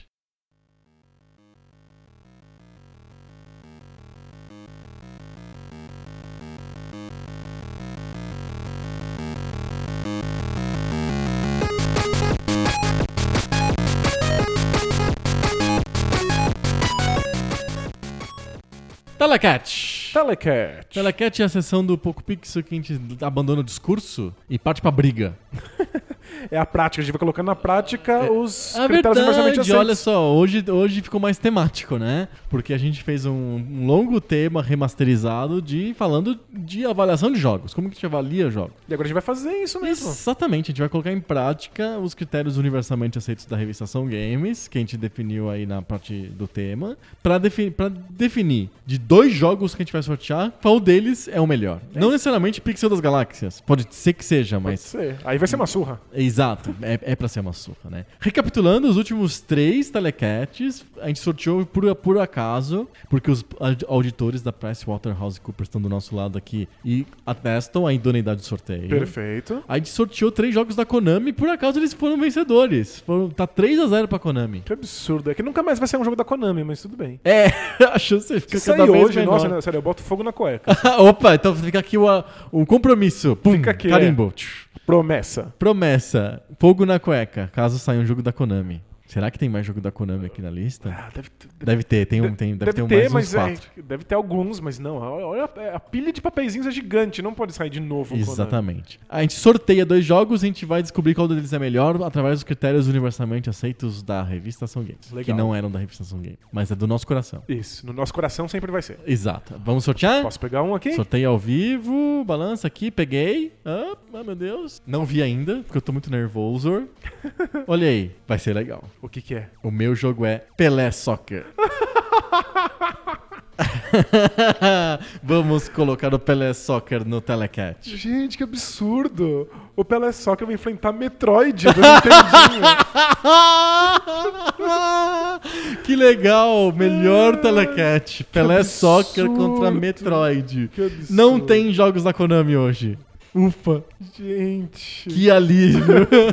nenhuma cueca será queimada né, Não. na gravação desse podcast. Perfeito. Pelé Soccer contra Metroid. Pelé Soccer é um jogo de Atari, de futebol, mas aí você coloca aspas, muitas, no futebol.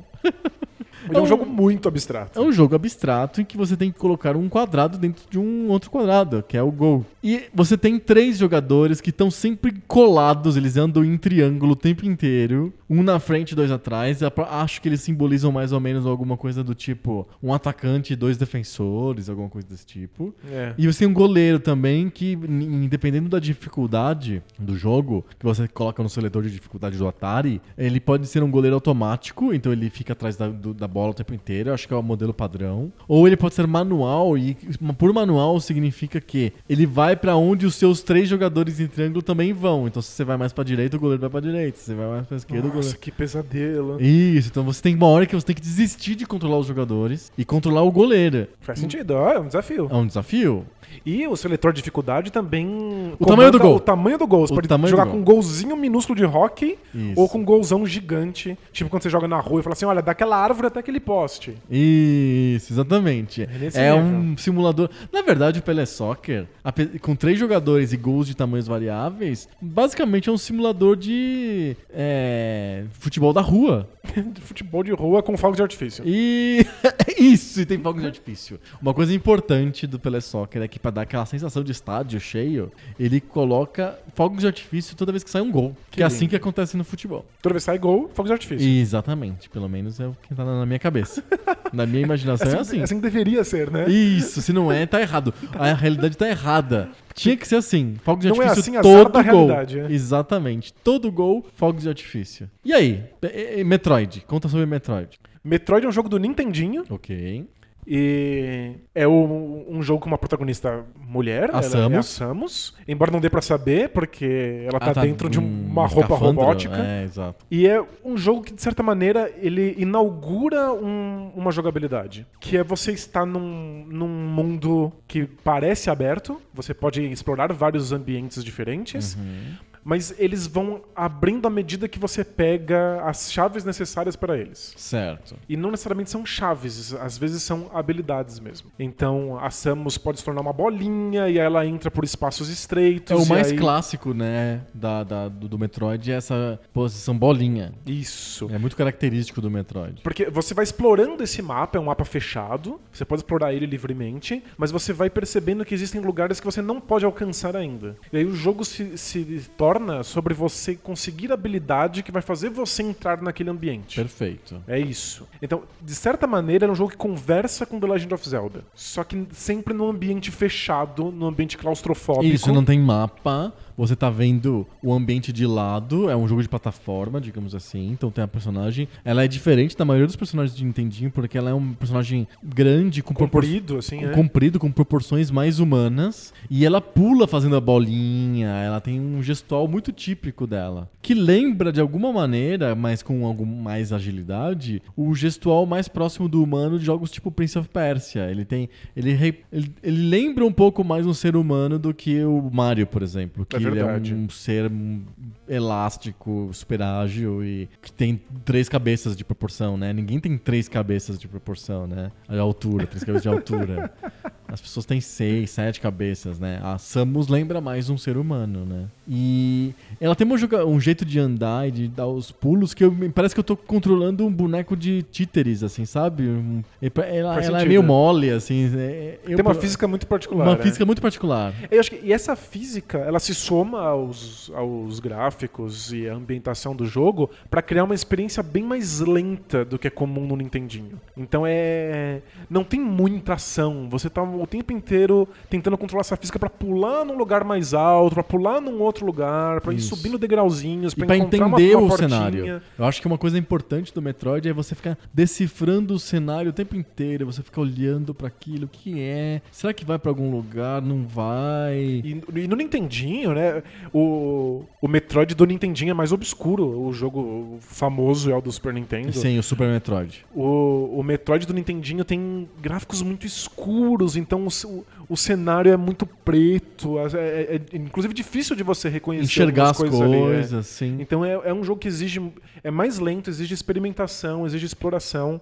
É, um- é um jogo sobre explorar. Isso, e é, e é sobre explorar no sentido também que você tem à disposição uma série de telas e você pode ir, voltar, ir de novo, volta de novo, até você entender o que você tem que fazer naquele lugar. Isso. Então é um jogo de backtracking, que o pessoal chama. E por isso que ele, o Metroid virou um- uma- uma das metades do gênero Metroidvania. Isso, que é um nome super polêmico, de um gênero super polêmico. Exato. Mas o, o Metroid tá inaugurando essa jogabilidade de você voltar e, fi- E ficar explorando as refazer, coisas. e é. olhar, explorar. É um jogo muito interessante. Isso, e não foi um sucesso no Nintendinho. Ninguém entendeu. É um jogo muito diferente, muito fora da curva, que só foi se consolidar é, retroativamente quando o Super Metroid fez muito sucesso. Exato, e, e é um jogo da Nintendo, né? E É da Nintendo. Vale lembrar, é um jogo da Nintendo, assim como o Pelé Soccer é um jogo da Atari também. E, e- e o, por algum motivo a Nintendo queria dar, fazer o Metroid dar certo.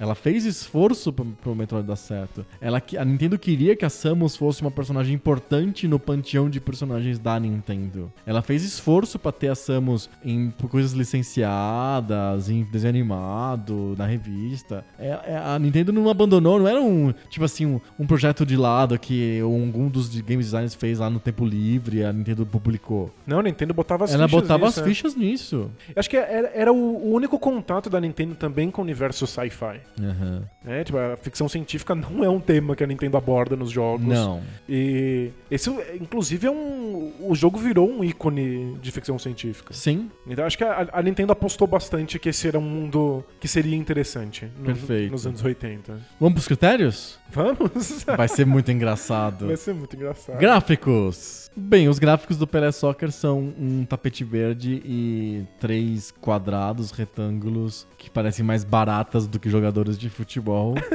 Andando juntos, chutando, usando um tocos, que a gente imagina que sejam os pés e as pernas dos jogadores, pra fazer uma bola quadrada aí pra frente. Isso são os gráficos do Pelé Soccer. Não. Mas os fogos de artifício eram bem bonitos. Então, eu, eu vou defender os gráficos do, do Pelé Soccer. Vamos lá, defenda. A gente tava acostumado no Atari com gráficos que eram completamente abstratos. Que a gente ficava o tempo inteiro assim, ó, isso aqui é uma pessoa, Uhum. isso aqui é uma navinha. E você tem que ficar forçando a cabeça pra imaginar que aquilo é aquilo. Os mai- o mais clássico disso, que é um jogo do final do Atari, mas que é, representa muito bem isso, é o Indiana Jones e os Caçadores da Arca Perdida, que você tem ícones e você fala, o que, que é isso aqui? Porque é um ícone mesmo, não é nenhum objeto. assim, É, né? é um ícone. é, Isso aqui é chicote? Simboliza chicote? Mas, hum, Como assim? É, é- é incompreensível. Mas tem que ir no manual, e o manual tem todos os ícones e o que são as coisas, né? Isso. Muito complicado.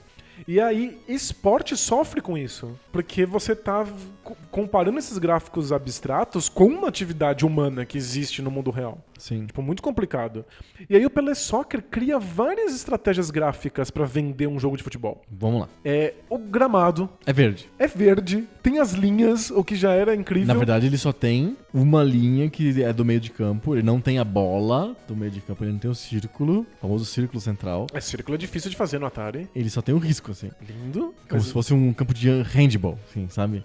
E, e na área, no perto do gol, não tem nada. É, é simplesmente o gol. Ele não tem grande área, pequena área, Ele tem o pênalti. gol. Só tem o gol. Mas se eu pensar, tipo, num jogo como Karatê do Atari, que não tinha absolutamente nenhum fundo. Era só caras flutuando num... num- num- Não, é, tinha um num chãozinho, é, tinha um assim. chãozinho. Tem um chãozinho vermelho, assim, e Isso. um, um buraco vazio. Ter aquele gramado verde já era legal. É, você tem algo que lembram bandeirinhas? Por que, que a gente acha que é bandeirinhas aquilo? Porque ele fi- porque é um, na verdade eles são risquinhos, como se fosse um, um tracejadinho assim. E eles ficam correndo de um lado pro outro. Isso, eles ficam do lado de fora do campo e aí você anda, os jogadores, os, os- os risquinhos vão atrás. Por- A gente, a gente dizer que isso é bandeirinha, porque quem é que fica do lado do campo que corre junto com a bola? O bandeirinha, né? É isso. Mas é, são risquinhos, não é um humanoide ali. Ah, mas é a bandeira do bandeirinha, não? Não, sei lá, é muito esquisito aquilo. Eu não sei o que significa aquele risquinho. Eu acho que é um- é um esforço gráfico pra vender que existe alguma coisa fora do campo ali acontecendo. Eu acho que a gente Perfeito. associa ele com bandeirinhas. Pode ser.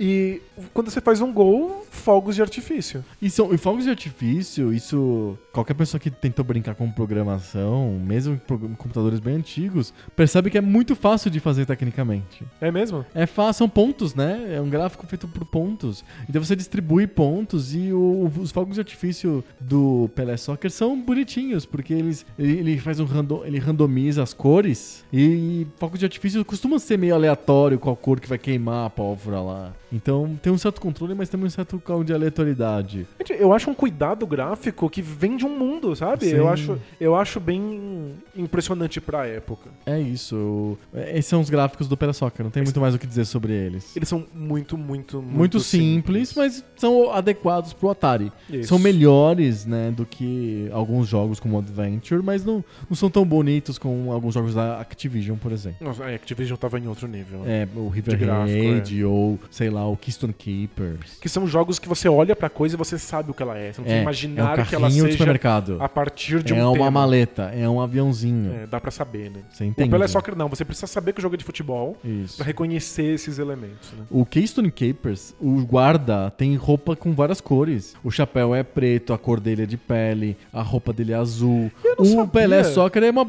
é uma coisa preta inteira. Eu não sabia o que, que significava Keystone Capers, não sabia qual era o tema do jogo. Eu ligava e automaticamente sabia que aquilo era um, Um guarda. O Pelé é Soccer você só sabe porque tem um gramado verde. Verde. É isso. Então ele é um gráfico Os personagens, ok a bola, nada só. vendem isso. Isso. Metroid. Metroid. É, Outra plataforma com mais potência gráfica, etc. sem dúvida, mas eu, eu confesso que eu não sou um grande fã dos gráficos do Metroid do Nintendinho. Uhum. Eu acho que eles não estão no mesmo nível das outras coisas que a própria Nintendo estava fazendo na época. Na época, porque é um... O que é? Um jogo de 86?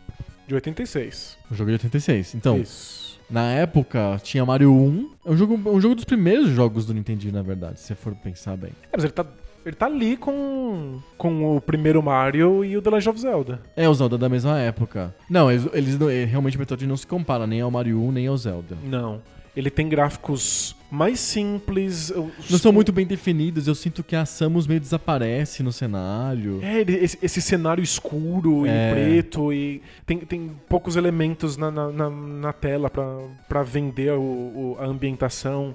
Mas eu, eu acho que é um preço que ele paga pra tentar fazer aquilo que você disse, que é fazer Essa física dela. Essa física é uma personagem maior, mais comprida, é, não ter as três cabeças de proporção. Aham. Mas é, são gráficos limitados também. é, que Se você vê os jogos do final da, da- do Nintendinho. Não, nem compara. Nem se compara. Battletoads e Mega Man 6. São, são, são bem simples. Mas eu acho que vendem da maneira que, que, que, que era possível a ambientação de ficção científica. São gráficos que você considera bonitos? Não, Hum, não. né? Eu não acho bonito. As cores são esquisitas, eu não. Eu acho que ele é minimamente eficiente. Uhum. Você bate o olho e você sabe que você tá jogando um jogo de ficção científica. Você sabe que a. Você não sabe se a Samus é mulher ou homem, Ou se um ela. robô. Se ela é um robô, se ela é um, um androide, mas você sabe que é alguma coisa futurista ali. Uhum. Hum, E você sabe que você está enfrentando inimigos que são orgânicos, então dá pra saber que são bichinhos e com, com os espinhos, etc. Eu acho que eles cumprem a, fa- a função. Então a gente tá falando de dois jogos com gráficos meia boca. É isso que a gente tá falando. Acho que sim. Acho que pra época deles, eles já são abaixo da curva. E qual que, qual que é o melhor? Eu acho que Metroid cumpre mais a função É, do também que acho. as baratas do é. eu É, também Pelé acho. Soccer. Eu acho que o Metroid tem que ganhar essa. 1x0 pro Metroid. As baratas do Pelé Soccer são icônicas como gráfico ruim. Exato. Com gráficos que no próprio Atari eh, já eram considerados bem, bem mal feitos mesmo. É verdade. Então 1x0 pro Metroid. Boa. Próximo critério vai ser o critério jogabilidade. Porque sim. Jogabilidade. Jogabilidade. O que, que você acha da jogabilidade do Pelé Soccer? Eu acho legal o jogo, eu acho que ele é divertido. E eu me diverti muito com ele na infância. Era o que tinha pra hoje. Claro. E a gente jogava, eu jogava com os vizinhos, e a gente e criava times de futebol que eram fáceis de determinar quem que era cada. Que eh, tem posições fixas, então é fácil de dar um nome pros jogadores. Era É, martelo, bigorna O e estribo. Martelo Bigorna Tribo é um clássico dos jogos que a gente brincava lá, narrava e tinha o Martelo, que era o atacante do meio, e os dois zagueiros, um de um lado e o outro, era os- o Bigorna e o Estribo. Então qualquer coisa com três a gente conseguia jogar, o Guinho, o Zezinho, o Luizinho, qualquer coisa que a gente. A gente conseguia des- dar nomes e co- a gente conseguia aprender truques de passar a bola p- pro lado, pra fazer os dois laterais se conversarem, passar a bola pra frente, chutar em diagonal pra enganar o goleiro, pra fazer o goleiro não ter tempo pra chegar lá. Então tem uma jogabilidade acontecendo ali, não é um jogo desprezível em termos de jogabilidade. Não, ele tem Senão, a uma gente não- física. senão não estaria na lista. É verdade. Não é só porque é o Pelé. Não é só porque é o jogo de futebol do Atari. O Atari tinha outros jogos. Quando o Atari resolveu fazer mais jogos de esporte, chamar de Real Sports, porque esses jogos não eram reais o suficiente, eles tinham que fazer uns jogos que eram reais. Uh, super reais. O futebol ficou horrível. O Pelé Soccer ainda é muito melhor do que o, o, o, o Real Sports Soccer. É, existe uma física a ser explorada, então existem coisas que você pode tentar fazer no jogo. É, a bola é engraçada. E quando você tem a bola na mão, ela fica pesada, porque é- é um artifício de jogos de futebol bem clássico de fazer a bola ficar pesada, né? Pra você correr mais devagar. Para com a os bola. zagueiros terem chance, né, de Exato. roubarem a bola. Então isso faz com que você tenha que aprender de alguma maneira a passar a bola, a driblar com as limitações de física que o Pelé Soccer tem. Mas eu acho a joga- a jogabilidade é ok. O jogo funciona. Especialmente se você esquecer, se você for jogar hoje, e esquecer que ele é um jogo de futebol, se você pensar nele como um brinquedo em que você vai ficar lá explorando as regrinhas pra ver como é que a bola vai chegar lá do outro lado, é divertido. É divertido, Ele, você- ele parece você um se diverte. pebolim, um pebolim Parece, estranho, assim. parece, parece. É, é legal. Eu acho que a jogabilidade funciona. E a do Metroid? Acho que a, a do Metroid é mais do que uma jogabilidade funcional e interessante. Eu acho que ela é muito sofisticada, muito inteligente. E a coisa mais gostosa no jogo é controlar a Samus, é controlar a física dela, é explorar as possibilidades. Essa coisa de você voltar e- e investigar os outros lugares faz com que a jogabilidade seja sempre recom- re- recompensadora. Isso. Então, você sempre tem motivo pra andar pra frente, porque sempre vai surgir uma coisa nova na jogabilidade que vai te, te- te abrir portas. né? encaixar os, os pulos é legal. Tem uma sensação interessante de conseguir. E Eu, eu gosto que ela é, ela é frágil pro, pros inimigos, assim. Ela é. Você não se sente muito poderoso. Então, a, jo- a jogabilidade exige que você seja preciso e que você pense muito bem no que você tá fazendo. São puzzles, é um jogo de vários puzzles, tem que entender a mecânica, não é testar tudo e fazer na louca. Não, não é um jogo que você joga na moda caralho, assim. Você, É. você realmente tem que dar aquela pensada, até o, o- vai diminuir o ritmo do jogo, você vai jogar mais lentamente pra. Mas a- a- é gostoso saber fazer as coisas. É, eu não desprezo a jogabilidade do Pelé Soccer. Acho, acho ok. Mas acho que Metroid tá aqui porque Claro que ele, ele, é- ele inaugura uma é- jogabilidade que é bem exato. sofisticada. É muito sofisticado. É óbvio que o Metroid ganha na critério de jogabilidade. Não tem nem comparação. 2 a 0 para Metroid. Legal. Próximo critério, música. O Pelé Soccer não, Não, tem, música, música. alguma. Zero música para Pelé Soccer. Ele tem o sonzinho de você chutar a bola e o som dos Fogos de artifício. dos fogos de artifício. Exato. É É isso.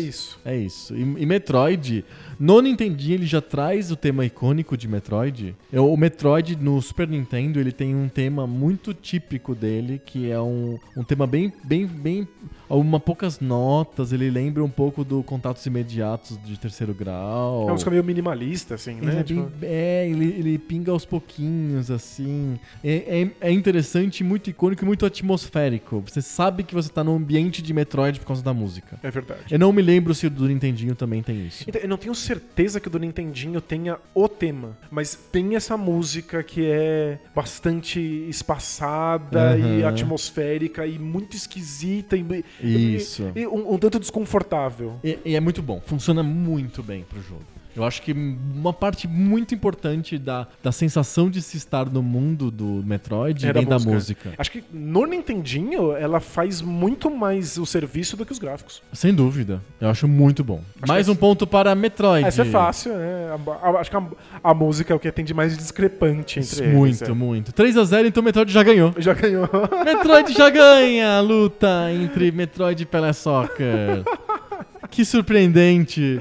Ninguém esperava por Ninguém essa. esperava por essa. 3 a 0 mas pelo espírito esportivo a gente vai fazer os outros dois critérios, que são os critérios storytelling e o critério legado. Vamos Boa. para o storytelling.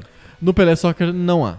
Tá, mas há um, Há o há jogo um de mundo. futebol. Ah, Isso. é isso. Eu- o storytelling tá ali nos fogos de artifício, Sim. do placar. Verdade, tem um placar. Existe um né? placar. é, no que a gente não, não tem um Bandeirinha. consenso, mas parece que são bandeirinhas. Então tem uma tentativa de vender um mundo ali que vai pra além do simples jogo. Porque senão poderia ser Pong. Sim? Poderia ser simplesmente um bastão que bate nessa bola e ela vai. E- Eles saíram da curva pra tentar vender um mundo, contar uma história de um jogo de futebol. Sim. Então, pra época, eu acho que é o que se salva. Tipo, o que É o storytelling do Pelé Soccer, a melhor coisa do Pelé é a Soccer. melhor coisa que o Pela Soccer tinha naquele momento. Sim. Era, caramba, eles estão se esforçando pra fazer com que pareça um jogo de futebol de verdade. É na jogabilidade? Não. Não. Não tem como ser. Mas é nos, no- nos fogos de artifício, na, na- É no mundo, É no, é, tem o Pelé. Tem- na capa tá Na do Tá jogo. capa tem um Pelé. E na propaganda tá um Pelé lá. Eles tentam ordenhar o joystick do um Atari, lembra? Ele tá muito desconfortável. Muito né? desconfortável. Ele, tipo. eh, Sabe aquela, aquele meme do cachorro que fala: Eu não tenho ideia do que eu tô fazendo aqui? É o Pelé com É o a- Pelé com o controle controle de de Atari. O que, que ele tá fazendo com aquele controle, com o Mario Andretti e o carinha do Jabar? Maravilhoso. É sensacional. Aliás, uma- um beijo pro carinha do Jabar. E pro Pelé não, né? Não, pro Pelé não. É porque o Pelé ele não pode ser confundido com o carinha do Jabá. O carinha do Jabá é O ótimo. carinha do Jabá é sensacional. um beijo pro carinha do Jabá. Ai, ai, muito bom. Pois é, eu eu acho a jogabilidade do, do, do Pelé Soccer é interessante pra, pra época. Já é, já é um esforço, sabe? Sim, Aplaudamos o esforço. exato. Só que Metroid. Metroid já é uma leva da Nintendo em que os jogos têm começo, meio e fim, em que se conta uma história, em que existe um objetivo final claro que vai impulsionando a narrativa pra frente. e o mais legal pra mim não é que existe uma história e que é, é- ela é assim assado. Pra mim o mais legal do Metroid é como a história é contada. Legal. Ela é contada pela jogabilidade. Ela é contada pelo, pelo fato de você não saber nada sobre a história. Isso, o- você te- é obrigado a explorar o mundo. Isso. É uma história de exploração porque você de fato precisa explorar, senão você não sabe Você nada. não sabe nada. É, é- é fantástico como o clima, a atmosfera, a exploração, o se- a sensação que você tem como jogador, você é o principal história do Metroid. É, É. um pouco como o Zelda. Eles são jogos muito próximos mesmo. Você como você, a história tá em você, não tá no jogo. Eu explorei e eu descobri. Eu como Samus ou eu como Z- Eu me Link. senti frágil, eu me senti exposto, eu senti que eu precisei explorar isso, eu senti que eu descobri Essa esse lugar. É. é a minha história dentro de Metroid. Não é o que aparece escrito, não é o que é no, na cutscene, que não existem no Metroid do Nintendinho. É, e o Metroid se perdeu muito n- nos jogos modernos tentando colocar a história na cutscene. Enqua- quando o Metroid passou pro 3D, ele soube manter isso. O, o Metroid 3D do GameCube é um jogo em que a história acontece porque você explora os cenários e as criaturas e vai aparecendo no seu computador pessoal o que são aquelas coisas que você explora. Então é um jogo que o mundo vai, vai se abrindo conforme você entra em contato com ele. A partir disso eles começaram a colocar cutscenes e não faz sentido, não é o que faz o Metroid ser um jogo interessante. O Metroid é sobre você como jogador, as sensações que você como jogador tem, não as sensações da Samus. É, é o contato com o desconhecido, que Exato. a gente, a gente faz né, junto com a Samus, né? Exato. Então é, é, é- é O jogo muito do Metroid legal. É... muito legal o storytelling do, do Metroid, sem ter storytelling. É, a jogabilidade e o storytelling estão realmente unidos nisso. E, Sim. É, e é nesses momentos que os videogames são realmente interessantes. Exato. Mais um ponto pra Metroid! 4 a 0 E vamos para Legado.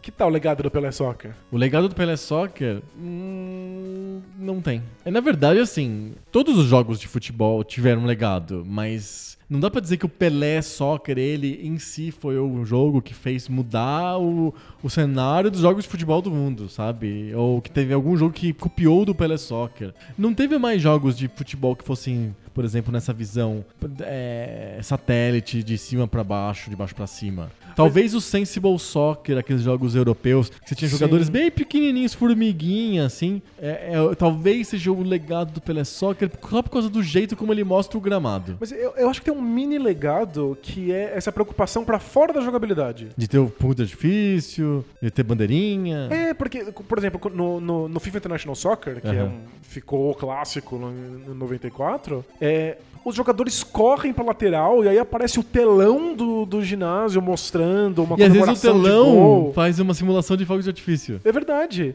Então, eu, eu acho que existe algo aí. Do tipo, olha, vamos fazer um jogo de futebol, mas se preocupa com as comemorações, com com o que acontece depois do gol. Porque Pode as ser. pessoas tam- também estão interessadas nisso. Então você tá dizendo que o pessoal da EA Canada, lá o Jean Tian e o pessoal lá que fez o FIFA International Soccer, olhou pro Pelé Soccer. Eu acho que sim. Por que, que precisava aparecer o telão e ficar mostrando comemorações ali, sabe? Aham. Eu acho que bebeu-se um pouco no que o Pelé Soccer tentou fazer. Tá bom, eu vou aceitar com ressalvas. P- Perfeito. Porque eu acho Ressalvas que aceitas. o, aí o pessoal da EA, ele tava olhando pra própria EA. Eu acho que a- o, o paradigma de ter o telão e a comemoração e a torcida no, no FIFA International Soccer vem do, o, vem do Lakers vs Celtics, dos jogos da NBA, dos jogos da NHL, e não veio do Pelé Soccer. Pode ser. É a minha sensação. É, a, N- a EA aprendeu com esses jogos de Mas é esportes que- americanos é que o e, Pelé Soccer- e mandou o pessoal do Canadá faz de futebol que a gente quer vender na Europa. Não, perfeito, mas é que o Pelé Soccer foi o primeiro a fazer isso com jogos de esporte. Então talvez tenha. Pode ser. É Tem um legado inspirado a suave, EA. vai. É, um legado muito suave, Muito, muito muito, suave. sutil. É Metroid por outro lado e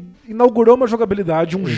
gênero que praticamente leva seu nome. Le- É um gênero todo próprio que, que influencia demais. E eu acho que tem. A a própria sensação de exploração de desconhecido dá pra dizer que é um legado do Metroid. É, pode ser ter outros gêneros, não precisa ser de plataforma. Pode ser adventure só. Pode ser um point and click. Se você tá num lugar grande que você tem que ficar explorando, você não sabe o que vai acontecer, você vai tomar susto, e esses enigmas esquisitos, o- vem de um pouco do Metroid. É, acho que Zelda compartilha com Metroid esse lance do desconhecido, mas em outra chave. Aham. O, o Zelda, The Legend of Zelda no Nintendinho, é um espírito aventureiro. É, é- você se sente desbravador e animado por entrar numa caverna nova e conseguir uma arma nova.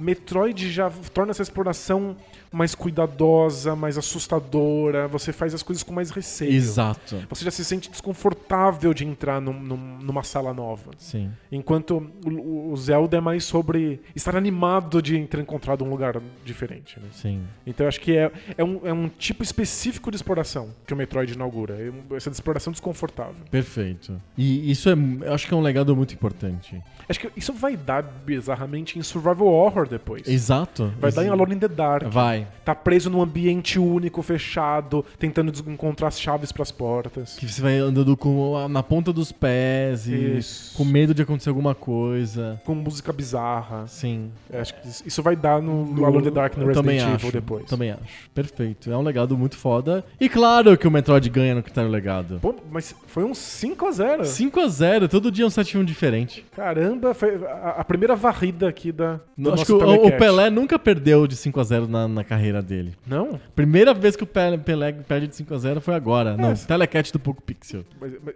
mas é esse aqui que é o prêmio que importa. Exato. Copa As do Mundo. outras vitórias Quem são- se são interessa pequenas. pela Copa do Mundo? Frente ao Telecast. Pende o telecat do Poco Pixel. Muito bom, o Metroid ganha a primeira vitória da Nintendo no telecat. Boa. Parabéns Nintendo, pra Nintendo. Um, um- um- uma vitória. E Konami 3. Três, é na tabela do campeonato de construtores? Vamos acabar fazendo Vamos isso. fazer né? a tabela do campeonato de construtores do Vamos, Telecat? vamos sim. Nintendo tem um ponto e a Konami tem três pontos. Legal. Muito bom. A Atari tem zero pontos. Tadinho. A- a- Atari é um console difícil de, de Não só um competir console quanto historicamente, é. um, um só um, de- um desenvolvedor, um estúdio, Atari. Porque pensa um, Ac- um Activision, Activision conseguiria. tem muito é, mais chances. Não teria perdido de 5 um jogo da Activision contra o Metroid aqui. Acho que sim, perderia de 5. Contra o Metroid, eu acho que perderia de 5. É. Metroid, no fundo, ele é, ele é praticamente um pixel das galáxias. Se o Metroid do Nintendinho não é, certamente o do Super O Nintendo Super, é. o Super Nintendo é, sem sombra de dúvida. É, então é, é- ele é realmente uma carta muito forte. Muito, muito difícil de algum outro jogo ganhar do, do, do Metroid ou do Super Metroid. É, verdade. Porque é um jogo bem, bem impor- impre- impressionante e importante para o cenário dos videogames. É, Super Metroid é considerado por, por muitos o melhor jogo de todos os tempos. É, o Aparece em né? muitas listas como primeiro Super- lugar. É, o Metroid do Nintendinho talvez não, mas o do Super Nintendo é imbatível. É verdade. Mas Ele, pe- ele tá lá junto com, sei lá, o Ocarina of Time, o StarCraft, o, o Mario 64. Tá, tá nesse nível, assim. Fato. É isso aí. Mais um telecat, cada vez mais bizarro. Hoje com bateu Pelé Soccer. reco- recordes de bizarrice com Pelé Soccer. Mas isso é, também- isso é uma coisa. Veja só que, como o mundo é incrível, como tudo se encaixa. Aí qual que é o, o- Hoje a gente não fez um pouco pixel remaster? É verdade. A gente, claro que a gente tinha que falar sobre o Pelé Soccer, porque foi uma das características básicas dos primeiros episódios do Poco Pixel. Olha só, no começo a gente Menções ao sempre Pelé falava Soccer. do Pelé Soccer. Depois a gente esqueceu, nunca mais falou do Pelé Soccer. Hoje que foi um episódio remasterizado, a gente teve que falar do Pelé Soccer no Telecat. Que bonito, hein? Porque o mundo é incrível. e Se tivesse tudo se combinado, não teria ficado tão encaixa. legal. Nem fudendo. Semana que vem a gente volta pra mais um papo novo. Sobre o videogame velho. Valeu! Tchau!